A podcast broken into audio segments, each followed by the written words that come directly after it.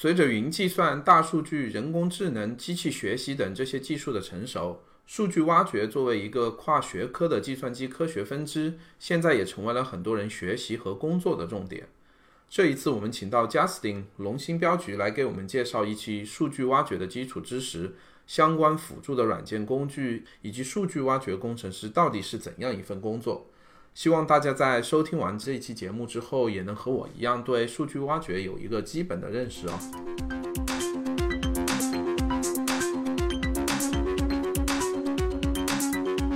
Hello，代码时间除了自己的网站 codetimecn 点 com 之外呢，在苹果的 iTunes、荔枝 FM、喜马拉雅和网易云音乐的平台上也会同步更新我们的节目啊。在这些语音平台上，大家搜索“代码时间”这个关键字，就可以迅速找到并关注我们的节目。除此之外呢，我们也有自己的新浪微博和微信公众号，ID 都是“代码时间”。在那里，我们会预告接下来上线的节目内容，也会分享一些和 IT 从业者有关的信息啊。另外，有几位新的小伙伴也刚加入了我们节目主播的行列，他们的节目也会陆续上线跟大家见面。最后，依然希望大家能够继续给我们留言，提出宝贵的意见和建议啊，这样我们的节目才能更好的进步啊。好了，广告在这里结束了，现在让我们开始这一期节目的内容吧。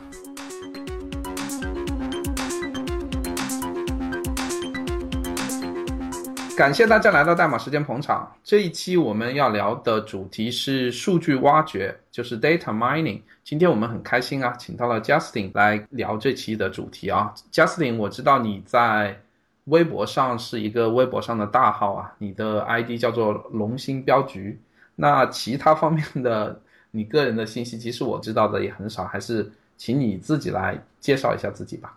嗯，好。很很荣幸能够接受你们的邀请，然后来给大家分享一些，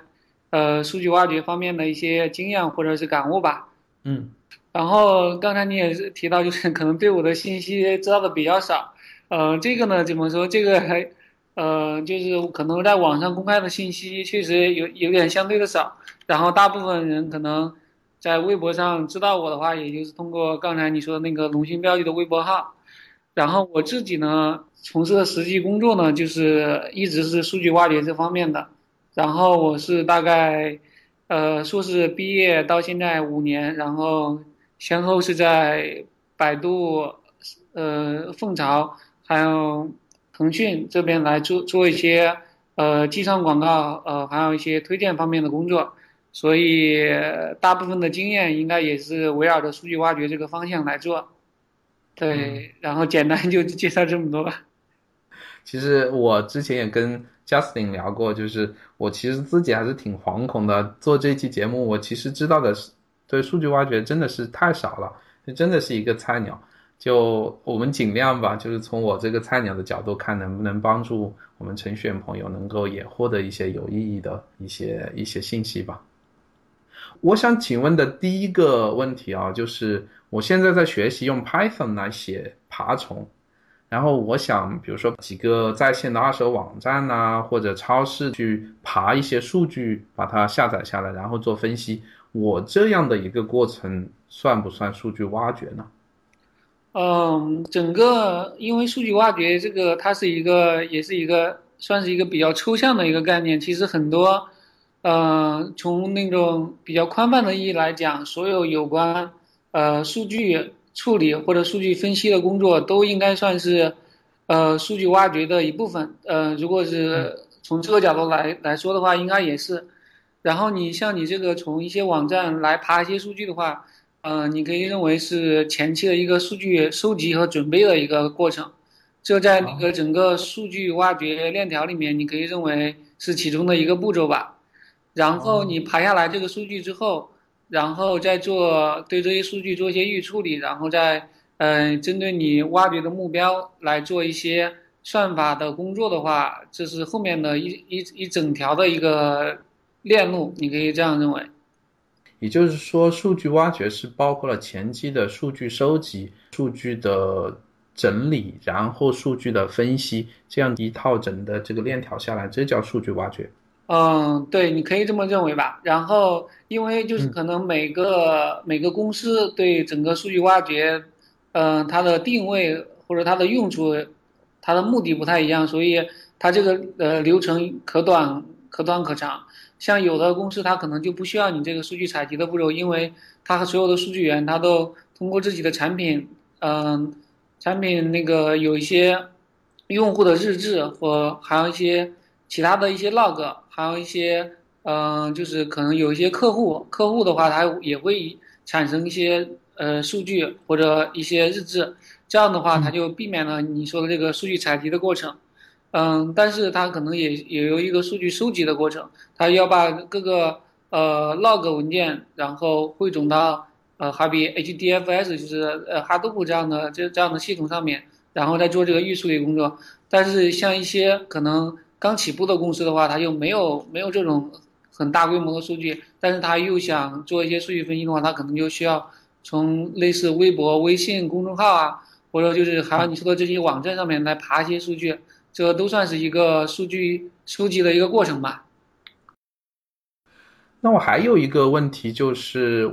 我知道有另外一个很火热的话题啊，叫做机器学习。这个机器学习和数据挖掘是不是相关的？是不是有一定的关联啊？嗯，呃，对，因为那个刚开始我也提到，就是数据挖掘呢，它它是一个比较嗯比较抽象的一个概念，它它因为它可以包含很多东西。然后，呃，像像学术上，一般你在教科书上的，你都会看到，它一般会说一句，就是说，数据挖掘是一个交叉学科，它会，它受机器学习、统计，然后数据分析、数据库，呃，还有一些人工智能这样一些学科的一些影响，然后交叉之后，呃，衍生出来的一个学科，嗯，它等于说，呃，可以，呃，南大的周志华老师呢，也。呃，有一篇文章，大概就是说来区分机器学习、数据挖掘，嗯，然后它大概的一些区别，然后，嗯，他那个可能就写的比较学术一点，然后，呃，实际上从我个人的那种从业的经历来看的话，你可以认为，那个机器学习是帮助数据挖掘取得成功的一个重要的一个因素，你可以认为是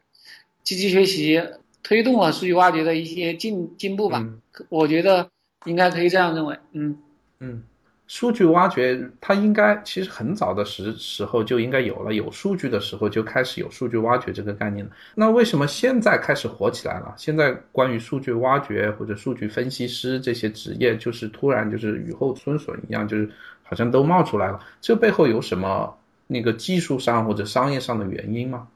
嗯。哦，这个问题，嗯，怎么说呢？因为，嗯，我个人的理解的话是，嗯，可能跟嗯整个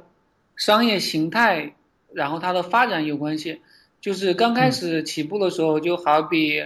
呃，两千年左右的话，那个时候的也有一些呃互联网企业，但是那个时候的用户规模，还有那个客户量，这样这样一些呃量级都没有达到很大的一个规模。而且当时可能由于计算资源的一些限制，很多可能产品只是提供正常的那种，好比搜索，还有一些浏览新闻这样的一些服务，这些最基本的服务。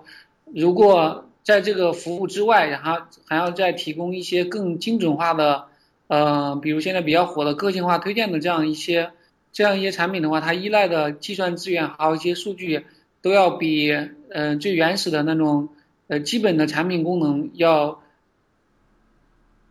嗯，然后另外一个最大最最主要的那个最主要一个点，我觉得就是说，可能所有的产品，嗯，包括特别是互联网，它发展到一定一定的瓶颈，呃，一一定的瓶颈之后，肯定是想再往上突破的话，它会就寻找新的方向，所以这几年会提一些，嗯，大数据啊或者云计算这样一些概念。这我我呃，我觉我个人觉得这，嗯，可以认为是互联网啊，或者整个整个产业链发展到目前的一个寻求寻求的一个新的突破吧。那我们说的这个数据挖掘，它在工业上到底有什么应用？你能帮我们就举一两个简单的例子吗？让我们有一个更加形象的了解。对对，我明白。嗯，因为确实数据挖掘这个概念。比较抽象，一般有很多人问过我的时候，其实我也不好给他们解释 解释清楚，它确实涵盖的东西太多了。然后，但是有有一些可能，嗯，大家能够感受到的一些一些例子，呃，最经典的就是可能很多数据挖掘工程师或者数据挖掘方面的呃老师都会提到的一个最著名的例子，就是国外有一个超市，它嗯通过。就是用户的购物数据会发现，发现经常买啤酒的人，呃呃，经常买尿布的人，他会顺顺顺便的带一罐啤酒。然后呢，他发现这个规律之后呢，他又会在摆放那个摆放那个商品的时候，他会有意识的把啤酒和尿布放在一块儿。这样的话就会，呃，方便人们购物。所以当有人再去买尿布的时候，有可能就会顺手的买一罐啤酒。这样的话就会。呃，加大呃，就是扩大了它那个商品的销售量，从而获得更多的利润。嗯，这是一个最经典的例子，而且是很多数据挖掘、数据挖掘案例基本上都会提到这样的一个例子。对，而且还有最近，你看最近几天刚刚火的、非常火的中国女排不是夺冠了嘛？你其实你看那个中国女排的那个队伍，那个的就是教练组整个团队的队伍名单里，其实是有一个有一个角色，大家不知道有没有注意？就是有一个就是充当数据分析的角色的一个一个人，那个人好像叫呃袁林希，他他就是呃中国女排专门从意大利采集的，就是采购了一套就是呃数据分析的一套设备，然后就呃就是那个袁指导呢，他就他就把那个各个球员各个对手的这个数据，然后输进去之后，然后判断他这个球路啊或者球的落点这样一些东西，然后来提升这个女排的作战能力。好吧，现在科技的黑科技用的越来越多了，真是。对，所以就是，呃，基本上，嗯，现在数据挖掘的应用是越来越多，现在基本上各行各业也都在用。嗯，怎怎么说？只要是，嗯，所呃所有的互联网行业，包括一些传统的行业，也都在呃招一些数据挖数据挖掘方面的人才。因为微博上也有很多人，呃，找我帮帮他们推荐，好，就前不久好像有一个，大概就是有一个像。嗯，在那个一些公共比较大的公共场合，它不有一些自动的售货机那种的一个公司吧？他他们现在也想就是来找一些数据挖掘方面的人才来帮助他，他们提高整个商品的一个销售量。所以我觉得这一块儿最起码数据方数据挖掘这个方向应该需求还是比较大的，也是比较旺盛的。哦，就是说还不是个人找找你想让你推荐进公司，现在是公司已经主动找你来来找这些数据挖掘的人才了，是这样。嗯，对，有有一些公司，因为嗯，他们也需要招招一些人，招一些这方面的人，所以有时候 呃，反正也都是双向的。有时候就是可能有些同事或者朋友想换工作的话，也会也会大概大概在微博上可能会问一下有没有相关的机会，所以这方面。整个的市场需求还是比较旺盛的，是真的能听得出来，就是这个数据挖掘这一方面在蓬勃的发展啊，在这个商业市场上。你刚才提到了经典的例子，就是尿布那个小孩的尿布和啤酒之间的关系，就是数据挖掘能够找到这两个呃商品之间的联系，但是。它能找出原因吗？为什么这两个东西会经常被一起卖掉呢？哦，这这个就牵涉到一个，嗯，数据挖掘里面，呃，或者是机器学学习领域一个比较，就是可能一个一一直以比较有名的一个争论吧。因为，嗯，就像你说的，刚才什么说数据挖掘是什么黑科技啊？好，一些做模型的，其实整个对于。嗯，对于普通的大众来说，你可以认为它还是一个比较黑盒一样的东西。它里面的一些细节，什么就是可能对一般人，甚至就是对自己公司的领导都不太好解释，就就是牵扯到一个模型可解释性的问题。嗯，对于这个啤酒和尿布这样一个例子的话，就是它具体的算法是用关联规则的算法来来做的。它这个算法的嗯具体细节我可以不讲，但是它的思想也是很简单，它就大概就是分析。嗯，每一个客户的购物数据，然后看这些客户经常经常在一起购买什么东西，然后如果嗯这两两个东西 A 和 B 它经常被购买的，它那个呃统计概率大于一定的阈值的话，就是就可以认为是比较自信的。他们就认为这两个，呃，存在这两个一起被购买的呃机会会比较大，然后它会它的挖掘的输出就是这样的一个结果。嗯，那么得到这个结论之后呢，嗯，呃，再怎么解释呢？解释的话，一般还是大部分情况下还是需要专业的呃那种业务人员，一般就是比较精通业务的人，他一般会从那个结论来反向的来推导。其实像啤酒和尿布的话，它它后面的话就有人来解释，他就发掘出了这个原因，他就分析这些人群的一些特点嘛，他就他就呃先把。嗯，啤酒和尿布哪些人经经常一起购买？他把这个人群抽出来，然后再看这个人群有什么特点，然后最后呢，发现这个，嗯，这个人群呢，一般是有一些就是奶爸，就是说我老婆结婚了，不不不是老婆结婚了，就老婆生孩子了，在家做什么的嘛。然后呢，他也需要采购一些用品嘛，包括给小孩买一些东西嘛。那基本上这个大部分的这个角色就是丈夫去充当。然后丈夫去超市去买买尿布的时候，然后他会顺顺带的，然后买一罐啤酒来自己来犒劳一下自己，所以他就是从这个角度也是分析得通的。但是你如果嗯直接从这个就是好比从这个嗯孕妇然后和丈夫这个角丈夫去购物这个角度来直接去反推这个结论的话，反而是没有那么直接，所以有时候往往就是。你利用就是你所谓的数据挖掘或者机器学习算法，然后挖出来一个结论，然后从这个结论再反向的来推导这个特点的话，反而会相对容易一点。嗯，这也是嗯机器学习或者数据挖掘的一个一个主要的特点吧，我觉得。嗯，我也觉得是一个非常有意思的地方，就是你得到这么一个两个完全。就是没有什么关联的这个商商品，反而他们是经常一起出售的，在这个基础上，然后反推，然后得到一个很 surprise 的这么一个一个结论出来，但是又又非常靠谱，因为有这些数据的支撑，我觉得这是一个很有意思的地方。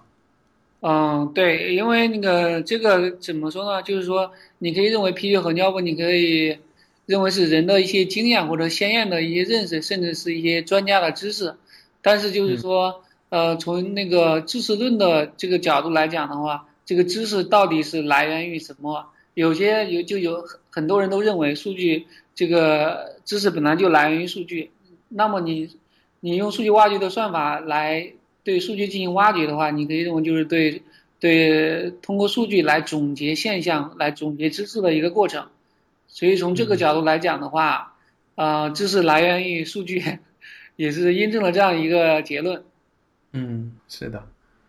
那我们刚才聊了一些关于数据挖掘概念上的一些理论啊，我们现在来聊一些程序员比较喜欢的，就是数据挖掘它有一些什么算法呢？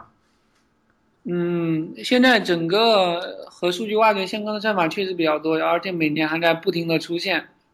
嗯，但是这些呃这么多算法呢，就是从那种嗯，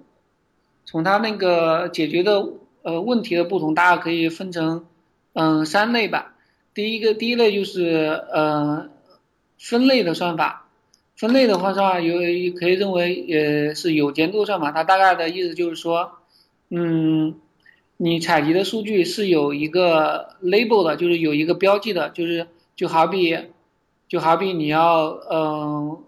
你要做一个预测人的男女性别这样的一个任务，那么你采集的这个数据。嗯，他们叫那个训练样本。这个样本里面的话，就会首先是有一些关于这个人的一些信息，比如他的购物行为啊，或者年龄啊，或者这样一些行为。然后的话，它会有一个标记，就是叫 label。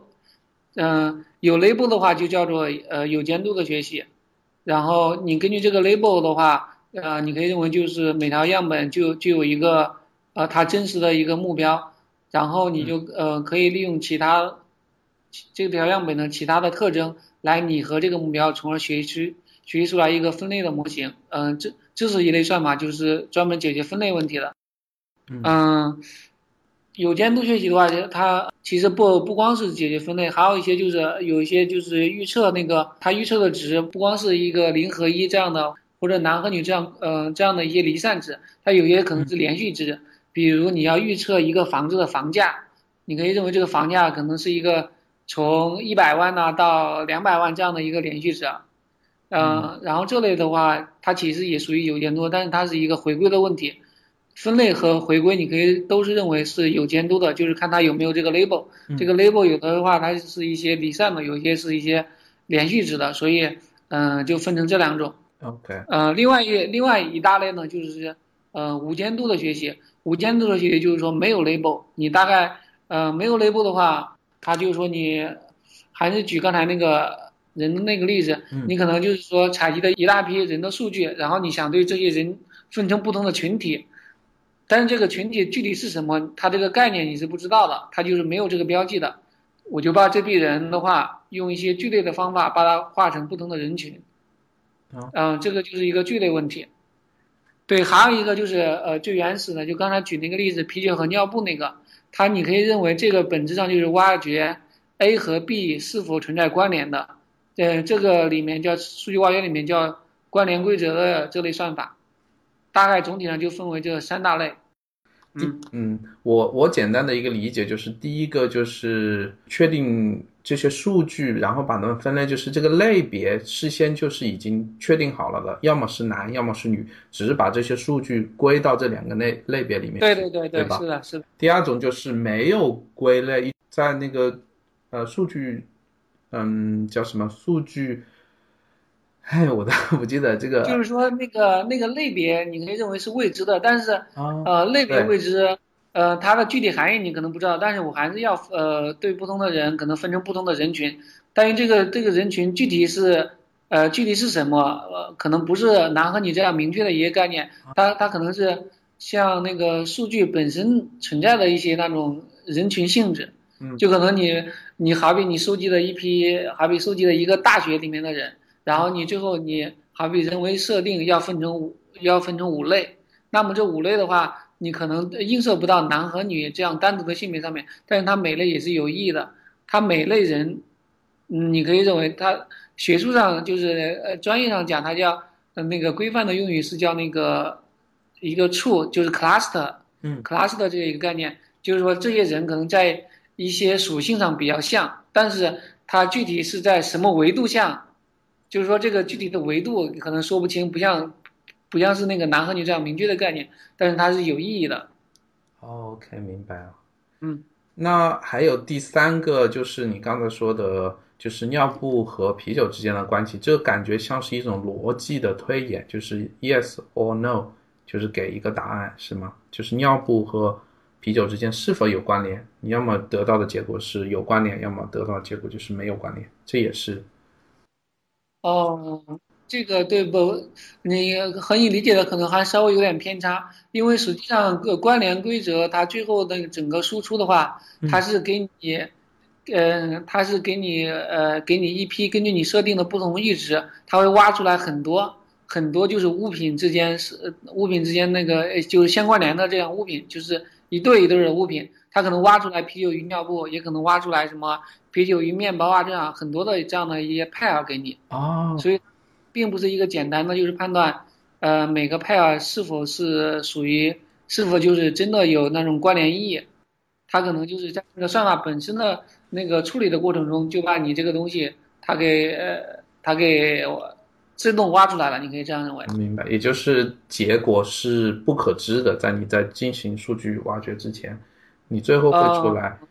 各种。对对对，它一般来说，你这个结果的话，你它是受你受你的数据，还有一些你呃，就是算法的参数影响的，可能有一些阈值啊什么的，置信度这样一些概念。你调节的这个阈值的话，它可能这个输出的那个集合，就是有很多的那种很多的那种相关联的商品的那种 pair，它可能就呃根据你的不同的参数，它可能可多可少，或者它的执行性会可强可弱，所以这都是可调节的，就看你的实际的需求是什么。那我们能否尝试一下根据这三种分类介绍一些简单的算法呢？我知道语音是非常困难的，介绍算法的话，但是我想尽量尝试一下，不知道有没有这个可能？可以啊，可以。那个我有介绍几种比较简单的嘛，就先说那个，嗯，分类算法。嗯，分类算法可能就是大家呃，基本上最常就是入门的话最常。学的可能就是以一个，呃，k 进零的算法。k 进零的算法的思想就是说，呃，你标记了呃标记了一批训练样本之后嘛，然后你来了一个新的新的呃样本的时候，我要判断这个新样本的类别是什么，那么我就和你训练样本中的训练样本中，嗯，就从你的训练样本中找出来 k 个和和你这个新样本最相似的，嗯，那个样本。然后根据这个这 k 个样本的标记来，嗯，进行一个投票，看它看它，嗯嗯，看它属于哪一类。就好比好比就还是说那个例子，就是你可能采集了一个人的数据，然后你要判断这个人是男的是女的这样一个数这样的一个这样的一个任务吧。嗯。你首先你可能你收集了一一百条人的数据，然后这一百。一百个人的数据，这每个人的这个性别男女也是比较好的。嗯。然后你先来一个人之后，你把这个人你收集的这个数据，它其实叫那个，其实都是一些 feature set。你基于这个 feature set，你可以算出来，算出来他和你这，呃，你和这一百个人当中哪几个最像？好比你 k 你设为五，他就找出来和五呃和他最像的五个人。那么这五个人的话，他的性别你是知道的。好比有三个男的，两个女的，嗯，那么他一投票的话，就是三大于二，那么他就会把这个新样本标为男。哦，对对对，这就是最简单的一个算法，它的思想也比较简单。嗯，这个非常清晰。对对，这呃还有一类算法就是呃分类的算法，呃还有一个就是支持向量级，支持向量级的那个也是一个比较很很经典的一个算法，到现在也有很多人还在研究。嗯。嗯，他的那个思想的话，你可以认为，嗯，就是说，你采集的那个一批训练样本，你可以认为都是一些一些点嘛。如果这个每条样本你可能只只有两个飞车的话，那么你可以认为就是一个二维空间。它就把这些，它就把这些呃样本投射到整个那个二维空间里面。嗯，呃，可能里面有男的有女的嘛。那那么你要把这呃男和男男和女的这个点。嗯，怎么分开呢？你就要寻寻找一个平面，就寻找一条线，用这条线把这把不同的不同类的点分开嘛。嗯。然后你寻找到这个线之后的话，嗯，你就可以，你再来一条新样本的话，你就你就可以，嗯，判断这个这个点在这条线的哪边。如果是在男的那边的话，你就判断为男；在女的那边，你就判断为女。哦。嗯，这个是最经典的那个。线性模型，那么这是限量级的话，在这个上面的话，呃，这个向量级你可以认为就是，呃，如何确定这条线的一个算法。嗯。然后它确定这条线的那个过程的话是比较比较凑巧的一个算法。它那个支持向量的话，它就是说，它希望找一条线，然后这个线，嗯，然后这个正类男的那个样本点到这个线的距离和女的样本点到这个线的距离的。这这两个距离要尽量的大，它越大的话，你可以认为整个的分类的效果越好。嗯嗯。然后处于这两个呃分类线分类线上的点的话，就是所谓的支持向量。嗯。然后嗯，可能解释不太清楚啊。我我我听懂了，我明白，我明白了。当面画一下比较清楚。嗯嗯嗯。呃，对，你可以认为就是说 SVM 就是就是支持向量级嘛，大致就可以呃。在二维平面里面，在二维这个空间里面，大致就是确定这条线的一个算法。嗯，它那个，呃，它那个背后的思想就是一个最大间隔的这一个这样的原理。嗯，就尽量把正类和样，呃，正类和负类，就是说所谓的男和女这两个这两类点之间的距离拉得越大越好。嗯嗯，我明白。对，这就是最大间隔的原理。对我简单的重复一下，就是。在 x y 轴这么一个二维的一个区间里面，你把所有的这些数据放到里面，都是以点的形式存在。然后你找一条线，把这个所有的数据给切开，一边是男，一边是女。然后我们要找到这个线最好、最精确的一条线，那么要需要一种办法来确定这条线是最完美的，也就是你刚才说的那个向量，就是男的点和女的点跟这个线之间的距离，我们要去做一个一个计算。然后最后得出来这条线是不是最完美的？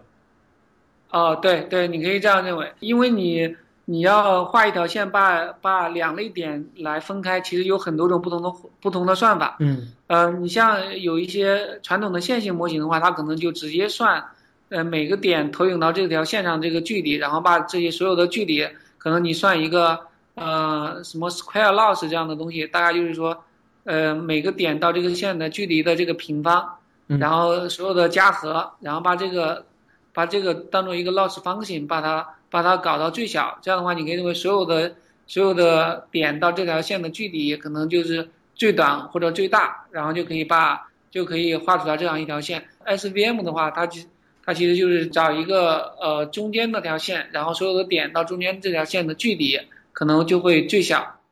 呃最大最大，就 说，OK，就是跟还是每个不一样的算法，可能最后计算这条线得到最完美这条线的结果，可能不是完全一样。啊对对对是这样，对是这样，嗯。那我们刚才聊到了，就是分类的这些算法，就是不是另外一种叫做无未监督这个呃，算法？监督的，对，监督的。无监督算法，你能帮我们也举例一下吗？具体算法现在很多人呃应该入门的应该就是有一个 K-mean 算法，K-mean 算法它那个思想也是比较简单，就是说你可以认为，呃，我要把这这堆点分成五五个 cluster，那么每个 cluster 它有一个中心嘛，嗯。嗯、肯定是说所有的点到它的中心距离越近，你可以认为整个 cluster 会越密集嘛，嗯。嗯，所以的话，它就从这个角度来讲，它首先就是说随机选五个点作为 cluster，然后所有的其他的点呢就都算和这五个点的距离，然后每个点呢都选出来离它最近的那一个，就好比你选出来的五个点是 A、B、C、D、E，嗯。那么我所有其他的其他的点我就要一个一个的和 A、B、C、D、E 算一个距离，嗯。好比和 A 的距离是零点三，和 B 的是零点二，C 的零点一，D 的是零点五啊，E 的零点零点六。嗯，那么的话，它可能离 C 的距离是零点一是最小的嘛，嗯。然后它把这个点认为是和 C 属属于一个 cluster，哦。然后所有的点都重复这样一个过程，这样一轮之后的话，每个点它属于 A、B、C、D 哪个 cluster 应该是已经确定了嘛？嗯嗯嗯。嗯，确定之后的话，它会再算每个 cluster 内部这些点，它这个再会算一个中心。哦，就好比经过经过一轮之后，和 A 最相近的有十有三十个点嗯，那么这三十个点的话，我会再算一个平均值，这个平均值就作为呃这个当前这个 cluster 的一个中心呃，对一个中心，然后下一轮的话，我再算所有的点和这个你这个新的中心的这个距离，然后再重复整个过程，就这样迭代的，呃，迭代了一定轮数之后，每个点它就会呃属于一个 cluster。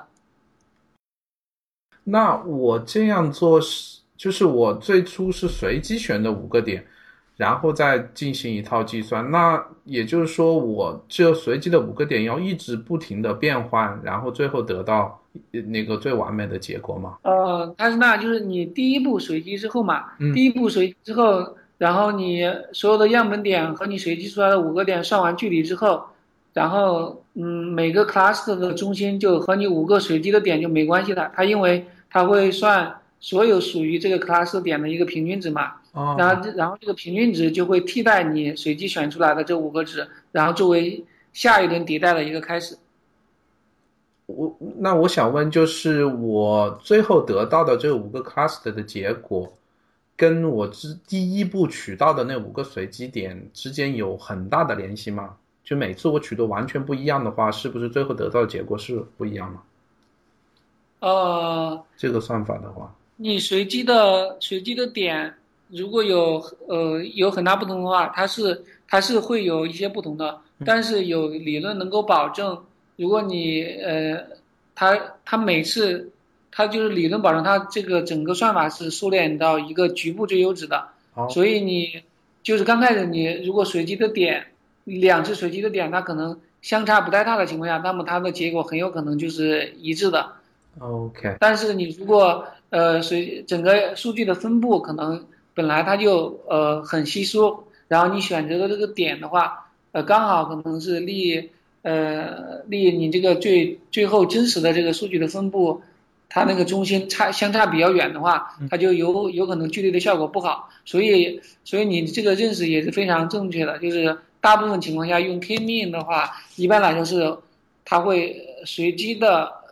好选出来好几组好几组这个随机点，随机的这个作为中心，然后。每一个都迭代下去，然后形成一个聚类结果，嗯，然后最后再把这个所有的聚类结果，然后比较一下，取一个最优的，这样就可以相对呃相对一定程度上避免你刚才说这个问题。嗯，好的好的，这一点也非常清晰了。那请你继续吧。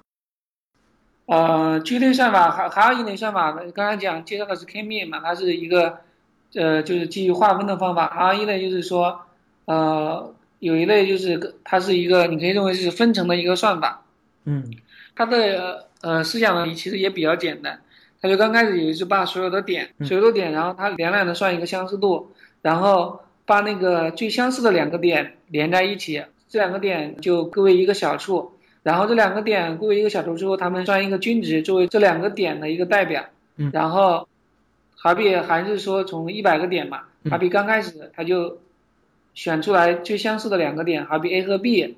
他们两个最相似的，然后他把 A 和 B 作为一个点，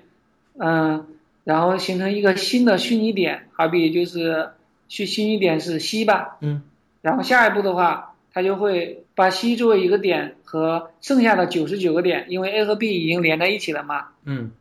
连在一起的话就会少一个点嘛，连在一起之后一个点，等于说两个变一个。那么现在就是一百个就变成九十九个，嗯，就九十九个点的话，它再重复这个距离，再找两个相似的点，再连在一起，就这样慢慢的变面，慢慢的一直往上连上去，最后的话就可以把所有的点就根据这个最相似的这个关系，就连成一条一条的边，就从下往上就可以形成一个类似一个树这样的一个这样的一个结构，嗯，然后你可也可以设定不同的阈值，好比你设设置成。到多少点的时候就不再继续这个过程了，那么的话就会可以就可以提前就可以提前终止。嗯，那这样的话你最后你可以肯定就可以得到在你终止的那一刻，你大概你可以知道，呃，好比你在三十个点的时候终止了，那么最后你肯定就是得到的是三十个 cluster。嗯，然后这个点下面所有属于这个点的往下一条一条边往下走的话，都属于这个这个 cluster。哦。这也是另外一种算法，也是这种叫无监督算法，是吧？对对，哦，对无监督算法，其实本质上你可以认为，不管是刚才讲的 K-mean，还是这种这种这种呃分层的这种方法，嗯，他们其实学术的说法叫那种层次聚类，它那个它本质上你可以认为都是要算两个点之间的相似度，就所以它这个相似度怎么定义？可能你很多人也都知道，这个相似度有一些。好比余余弦距离呀，或者杰卡的距离呀，就这样一些距离函数来度量这个点的相似度。只要你这个点的相似度，然后定义好了的话，你用其他的算法 K-mean 啊，或者城市距离这样一些都是可以，都工作原理其实都是都是差不太多的。嗯，肯定是最相似的点，它属于同样一个 cluster。嗯，这是最本质的思想。嗯，好的好的。那还请你再给我们介绍一个最后那个分类，就是在所有的数据里面找出这个两个 pair 之间的关系的这么一种算法。呃，对，然后关联规则这个算法的话，就是。我个人认为，它可能就是属于纯正数据挖掘领域比较有代表性的算法，因为那个刚才讲的那些聚类分类，你可以认为那个在机器学习里面，其实很多人都已经研究过了。是的。然后关联规则这个算是数据挖掘独有的吧？嗯。然后它这个算法，嗯，刚开始我已经把它这个基本原理也给讲了，也它就是说，它分析每一条数据，看看这两，嗯，看看这条呃购物。就好比喊你讲那个购物篮的那个数据吧，嗯，就是一个顾客他可能同一次购物他买了一篮子一篮子商品，那么这个篮子的商品里面可能有 A B C D，然后每个用户的话我他都都会有这样的一一条购物记录，有的是 A B C D 一起买，有的是 B C D 一起买，有的可能是 A D 一起买，那么的话，呃，这个算法的思想就是说，它会把存在于所有购物记录中频繁出现的。频繁出现的这这种 pair 给找出来，嗯，它那个里面那个那个算法里面就有一个频繁相集这样的一个概念，就是大概就是跟我说的这个意思差不多，它就找出来这样的一个频繁项级，嗯呃，然后下一步的话就是说再找出来每个频繁项的一个一个置信度，就大概就是说呃统计一下它大概呃多大概率多大概率上他们会一起购买。嗯嗯。那你刚才举的这些简单的算法，真的就是从语音上也是能够理解的。那就是数据挖掘里面是不是还真的有非常非常复杂的算法？就是对数学的要求非常高，然后真的只有那些大牛才才弄得懂的那些算法，是不是也有这样一些？这样的是有一些，就是特别是那个有一些，嗯、牵涉到优化算法，因为我刚才跟你讲了，这些都算是一些，呃，具体的算法嘛。然后每个算法，每个算法背后就要你要求解最优值嘛，它有一个最优化的这样一个理论。优化理论里面，它有根据不同的派系，它有不同的优化算法。嗯然后这个优化算法里面的话，它可能一般来说就会跟跟这个数学的关系可能会更紧密一点。哦嗯，就好好比还是刚才那个，其实你就是讲那个刚才讲那个知识向量级嘛，你寻找那个呃最佳的那个分类线，嗯其实那个咱们那个通俗意义上讲，可能就是说你知道大概是呃是呃寻找这个分类线的这个原理。或者它的本质思想是大概是怎么样的。但是你如果把这个一套转成那种，嗯，转成一那种数学公式写出来，这个优化优化目标的话，其实这个里面还是比较复还是稍微有点复杂。嗯嗯首先你要写出来，呃，这个优化函数，这个优化函数之后，它这个求解，你还会呃可以用数学的方法把它变成这种，呃，还要利用到什么拉格朗日的这样一个概念，把这个。把这个是优化目标转换成一个更容易求解或者更容易用线程优化算法来嗯来直接解的这样的一个数学问题。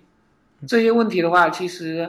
嗯、刚开始看的时候还是相对，就是如果你，呃，没之前没有接触之前的话，可能还觉得比较高深，嗯就是可能呃看不太懂，因为很多数学公式。然后实际上就是可能你慢慢入门之后，就是你找一些，呃，看一些这方面的书。然后其实他用到的这个数学理论也算是，呃，还相对相对算是比较初级的一些数学理论。嗯当然有一些很更复杂的一些算法，更复杂一些的算法的话，嗯、这个的话就是可能就是从学术意义上，就是学术研究的角度来说，可能会就会更更密切一点，和普通的应用来说，还相对有一点距离吧。，OK，非常感谢你的这些信息的分享，对我来说真的是很受益啊。啊，没有，我我忽然发现，我这我从头讲这些东西，好像我好像也也有点讲不太清楚了。现在，我反正我听的是听得很清楚的。我们刚才聊到了数据挖掘的这些算法，那问题是，作为一个程序员或者一个数据挖掘工程师，他肯定不会日常的工作中老是要去接触算法。有没有一些软件就把这些算法整合在里面，然后能帮助我们来做这些运算和计算呢？呃，对对，这这是现在已经其实因为整个数据挖掘整个也是越来越普及嘛，嗯其实很多软件呐、或者这种，嗯、这种工具都封装的也都比较比较好，而且开源的也有很多。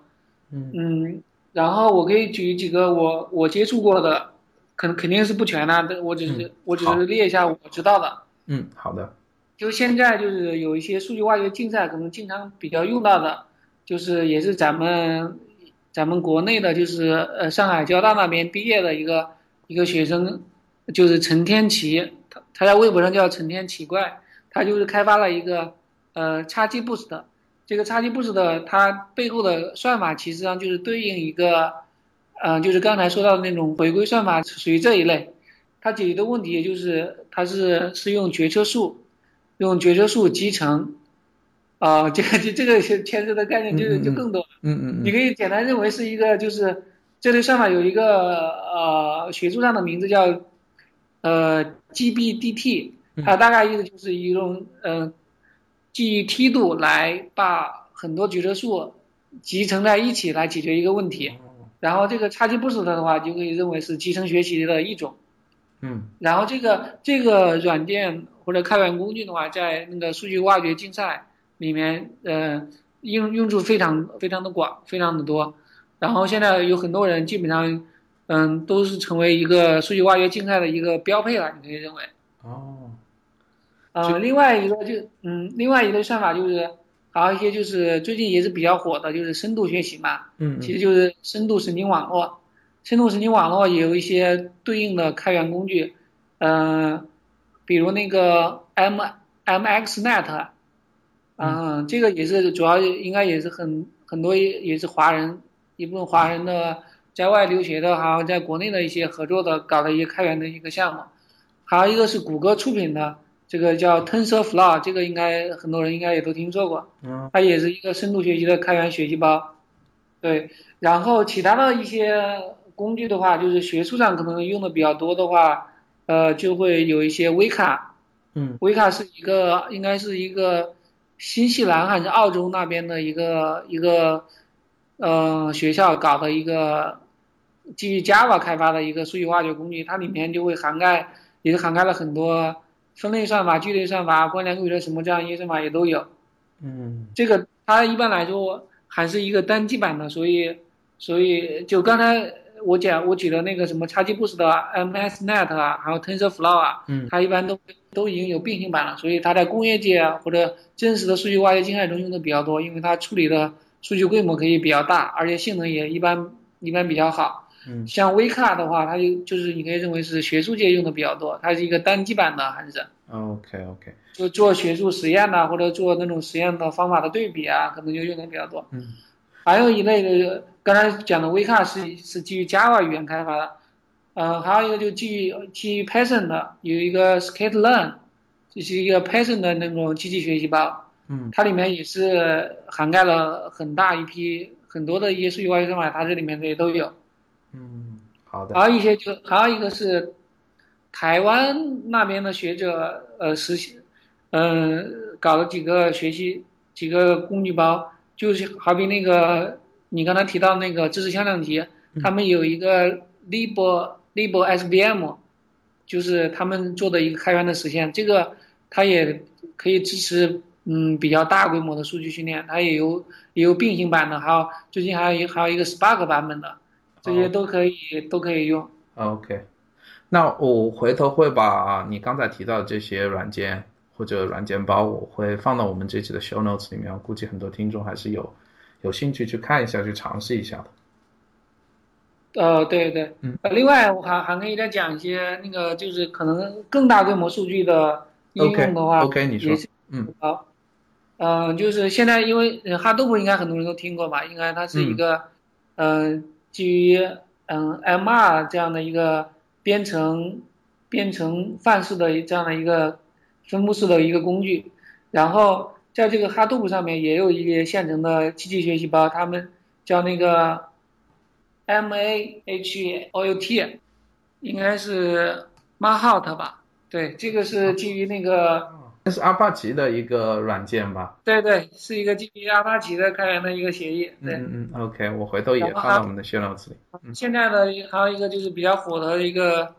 呃，基于内存式的 MR 的那样一那样的一个编程模型的 Spark。哦 Spark 的话，上面有一个机器学习包叫 MLlib，，OK OK，对，这些都是一些很一些常用的算法，在这上面一般都有实现。嗯，好的好的，感谢你的这些推荐，我回头都放到我们这期 show notes 里面，有不少的这些有用的信息啊。我回头想问一下，刚才你聊到了各种就是工业上啊或者学术上用到，就是像我这样一个个人，我能用数据挖掘来做些什么吗？我不是一个专业的数据分析分析师，但是我编程还是有一点点的技能。我就想，你像网现在网上到处都是所谓的 Open API 呀、或者开源的这些数据啊，我自己想干点什么事情，我到网上去挖一点有用的数据，我能自己来做这件事情吗？呃，自己做肯定是可以的，因为现在，嗯、包括我有很多朋友还有同事，有的他可能就是在大公司干点研究，他会自己创业做一点项目，或者做一些呃量化投资这样这样的一些这样的一些呃小的项目吧。他们其实呃，也是像你这样说的，他会有从一些呃网站上采集一些公开的数据，像现在很多那种股票市场的那些数据，很多都已经公开了嘛。他把这个采集完之后，就可以利用数据挖掘的一些算法来预测股票的这个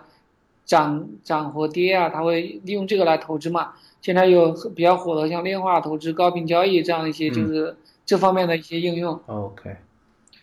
对，然后至于你刚才提的那个问题，你自己能做些什么？嗯，这个问题我是这样，也就是说，首先要看你的需求是什么，因为数据挖掘本来就是一个比较偏应用的这样的一个一个方向，它肯定是从那个需求导向的。就可能你在做一个实际的项目中，然后你可能项目上有一些具体的需求，比如，比如好比你想做一个类似今日头条这样的产品，那么你要为用户呃提供嗯。更个性化、更精准的这个资讯给他，那么的话，你你要你要实现这个目标嘛？这个目标就是一个需求嘛？你是要实现这个目标怎么办呢？那你就你就要考虑用机器学习或者数据挖掘的方法来建一个模型，然后这个模型的话，它的输入就是说，来一个用户，来一个用户之后，我怎么给他判断推哪篇新闻或者稿子，这个用户感兴趣的嘛？那么话，这就是一个典型的一个预测预测的问题，就是就像说的那个有监督学习的问题，我就我就判断来一个用户，我就判断他对哪哪一条哪一条新闻感兴趣，那么我会采集一些用户的呃一些数据，还有用户的一些浏览的数据，包括他历史上喜欢点哪类新闻啊，或者喜欢看哪类的哪类的视频啊，这样一些东西就可以刻画这个客户。你刻画刻画这个呃用户啊，你刻画这个用户越准的话，你其实你等于说你对这个用户的理解就越精确，你理解的越精确，你就更有可能给他推荐他更有感兴趣、更感兴趣的这样的一些资讯给他。也就是说，我们做数据挖掘不是一个技术驱动的一个行为，而是商业来驱动，就是你有一个明确的目的，你才去进行数据挖掘。而不是到处乱挖，然后看得出一个什么结果。对对，一般来说的话，数据挖掘它的应用都是比较明确的。一般你是带着这个应用方面的这个需求，来从这个目的来来驱动整个数据挖掘的流程的。你要根据你这个挖掘的目标来来制定你要采集什么数据，来分析什么数据，然后来抽什么特征。对，是可能实际上你做一个成熟的项目的时候，或者做自己做一个小创业的产品的时候，你可能就是慢慢做着做着的时候，你可能那这些需求自然而然就来了。好的，好的，嗯，对。我还有一个问题就是，像你应该也是叫做数据挖掘工程师吧？如果你的那个工作的 title。对对。那你的日常工作到底是什么样子的？你每天是不是在软件？就刚才你介绍这些软件里面去设置一些参数，然后看能得到什么结果，还是哪是一个什么样的日常呢？呃，嗯，利用这些算法或者软件来调参呐，或者来跑一些模型的话，这这是呃日常工作的一部分吧。但是这个呃这个不不是我不是我主要工作，主要还是还是在。呃，处理各种数据，呃，收收集数据，然后预处理数据，然后来来抽特征，大部分时间都在干这些事情。就好比刚才举的那个例子，好比我要，我好比你做一个今日头条这样的产品，你要给用户推荐他感兴趣的资讯的话，那么就是大部分的工作肯定是想办法来更精准的了解这个用户的兴趣是什么。那么的话，这个用户的兴趣的话，你就要从各种数据里面。来想办法的抽各种特征，来来刻画这个用户到底是喜欢什么，或者用户是属于哪一类的，他的画像是什么，他的爱好是什么，还有他和哪一类人比较像，然后对应到这个新闻来说呢，来一条新的新闻来说，我肯定要知道它属于哪类新闻，然后它它的呃新闻的质量怎么样，这个新这个新闻是否有吸引力，你要做各种判断，这这种判断之后的话，你跟嗯，就是抽象出来都是一条一条的特征，各各种特征，然后你把这些所有的特征都组都挖掘好之后，然后的话才会用到这个算法工具，然后才去训练，然后就是你和就是给每个特征分配一个权重，大概哪个特征更重要一点，哪个特征不重要一点，然后就呃把所有的特征组合起来，然后形成一个呃形成一个模型，然后用到线上去预测，呃用户真的感兴趣哪条新闻。哦对，大部分工作都是在做，你可以认为都是在做数据准备的工作，哦，没有我想象的那么神秘。确实不神秘。嗯 我们刚才聊了很多数据挖掘啊，得到了一个非常全面的一个入门的一个讲解，也希望其他的程序员能从这里面学到一些东西。那那我们现在聊一下和 Justin 你有关的自己有关的一些信息吧。就是我最早看到你，我都不记得了，你的龙兴镖局这个这个微博账号，你的粉丝有一万多，你的粉丝怎么来的呀？大时间的粉丝不到两千，你的粉丝有一万，将近两万了吧？就是现在学习数据挖掘、机器学习的人很多，然后粉丝大部分是那个群体呢，还是你有一些其他方面的群体？包括我知道你做了一个“我爱计算机”这种网站，你也采访了一些呃计算机界比较有名的人吧，像你做了一个前辈之路，就是你能介绍一下这个方面吗？在你微博上面的这些信息。哦，这个其实，呃，整个也是一个比较自然而然的过程吧，因为，嗯。因为刚开始的话，刚开始粉丝也是也比较少嘛，而且这个东西嗯嗯。也，我也是就是可能也就是平常可能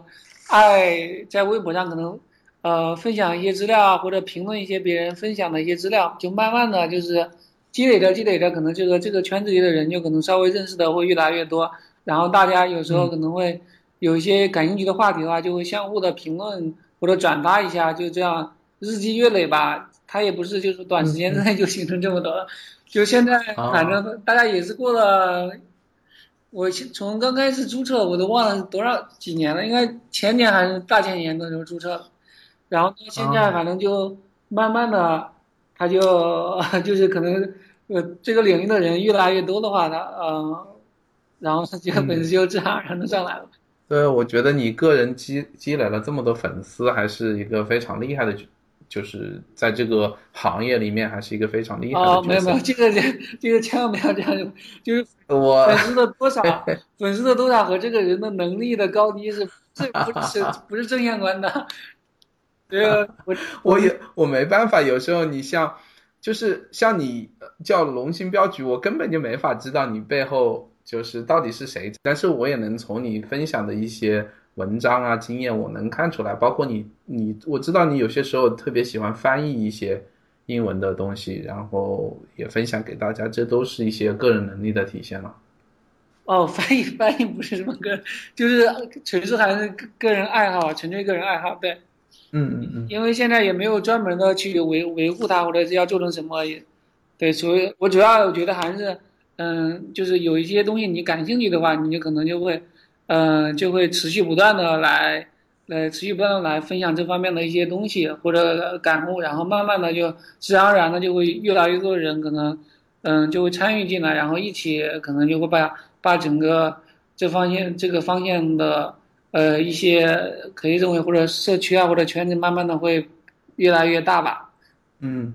那你现在你在你我爱计算机，那是你个人建的一个网站是吧？我爱计算机这个网站。对，刚开始是我个人，那后面的话也也就是也有一些就是微博上的一些就是呃一些好友吧，就有有时候也会帮着推荐或者写一些文章分享在上面，嗯。其中有很有几个就是有几个南大的南大的一些学生做了很大的贡献，就是他呃帮着组织或者翻译，还有一些呃帮着征集一些的征集了一些文章。对，嗯，那你是什么原因去做这个前辈之路这么一个系列的采访呢？是文字的采访对吧？对对，就是一个邮件的采访吧。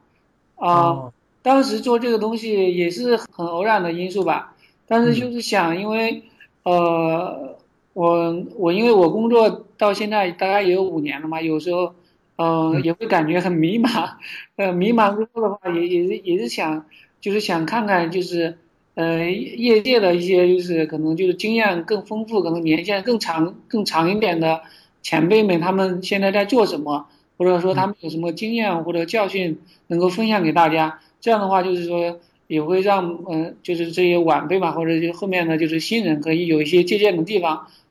嗯，所以当时就是就是最原始的想法，然后然后再加上呢，就是可能呃微博上刚好也也有一些朋友嘛，然后就呃邀请他们来分享这方面的一些感悟。对，还现在已经积累了，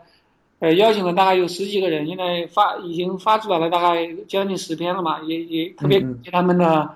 他跟是是是支持对。我从我的角度，从一个读者的角度来说。我看了好多篇，我不知道是不是看完了，但是大部分的前辈我知道这个名字，也在微博上知道他们有很多粉丝，但是并不知道他们的经历是如何的，不知道他们有多牛，他们以前做过什么事情。然后通过前辈之路这个文章，我就真的获得了这些信息，也给了我一些机会，说不定将来能请这些大牛来来上这个节目来聊一下。哦，对，呃，首先我采访的这些前辈，呃，确实就是在。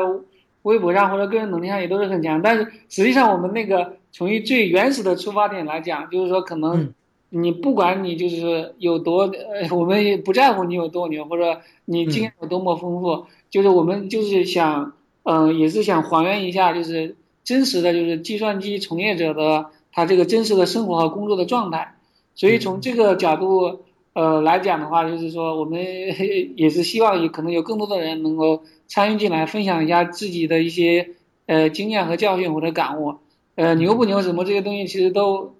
都都都无所谓，但但是我们嘉宾确实都比较牛。目前来是是是是是，就是。其实和我当初做代码时间这个节目也一样，我也觉得嘉宾牛不牛都无所谓，但是总是需要一些标杆这样的这样从业者先出来，然后觉得哎呀这个事情能做，大家都能分享，能够获得很多有益的那个知识和信息，在这个基础上，然后大家都一起来参与，我觉得至少在这个宣传的力度来说要比较取巧一些吧，比较迅速一些。对对，其实对，其实我也一直有愿望，有也希望就是把。呃，我爱计算机这个站点嘛，能够让更多的人参与进来，因为呃，毕竟我平常也有自己的工作，还有自己的呃一些事情，嗯，也没有太多的精力来来专门的维护它，所以也一直想希望有更有更多的人能够参与进来，哎，所以在微博上也会有很有很多呃学生啊，都都给予了一些支持，也特别感谢他们，对，嗯嗯。那我们最后聊一点，就是你将来的规划吧。比如说三到五年内的规划，你有什么计划吗？你是想，比如说继续在计算机这个数据挖掘上面下功夫呢？你是怎么样一个打算呢？哦，这个你，呃，还还没有仔细还没有仔细想过，但是，呃，至少你现在在你数据挖掘这个行业里面，你做的挺开心的，是吧？嗯，对，从我个人来讲的话，最起码我，呃，个人觉得还有很多进步的空间，因为毕竟现在自己做的也也也比较一般，坦白讲啊，就，嗯，然后跟很多跟很多那种国际上或者国内比较比较领先的那种，呃，数数据挖掘牛人或者机器牛人还有还有很大的差距，然后我也就是说在可能就是。在结合现在目前做的工作和业务来持续不断的积累，然后呃积累个人的一些知识是一方面，另外一个就是说也，嗯，因为毕竟工作五年了嘛，也希望利用自己的一些经验教训，能够帮助下面的新人或者团队来成长。对，嗯，然后至于更长期的规划的话，嗯，我可能就是想的话。呃，可能就是后面的话，可能会尝试一些不同领域的数据挖掘的工作，这样的话可能会，呃，可能可能会更有意思一些。因为同样一个业务的话，你呃持续的不断的做好几年的话，呃，因为整个数据挖掘的呃工作，个大部分都时间都在准备数据这样一些比较繁琐的事情上面嘛。你可能在一个领域或者一个业务产品下做太久的话，呃，也会也会就是有有一点。有一点疲惫，对，所以可能到后面的话，呃，如果有可能的话，可能会尝试一些新的业务场景或者新的领域来来利用自己的呃一些呃经验来做一些新的事情，对。OK，好的，那我们这一期节目基本上在这里可以结束了。非常感谢 Justin 呃来到我们这期节目，给我们分享我们的数据挖掘啊。要是各位听众有对数据挖掘有兴趣的话，欢迎关注 Justin 的那个微博账号，叫做“龙兴镖局”。我们在这一期节目的 title 上面也会写上你微博的那个账号的名字。嗯，好，谢谢。好的，好的，好的。那好，Justin，感谢你。那我们以后再再聊吧，好吗？好，再见，再见。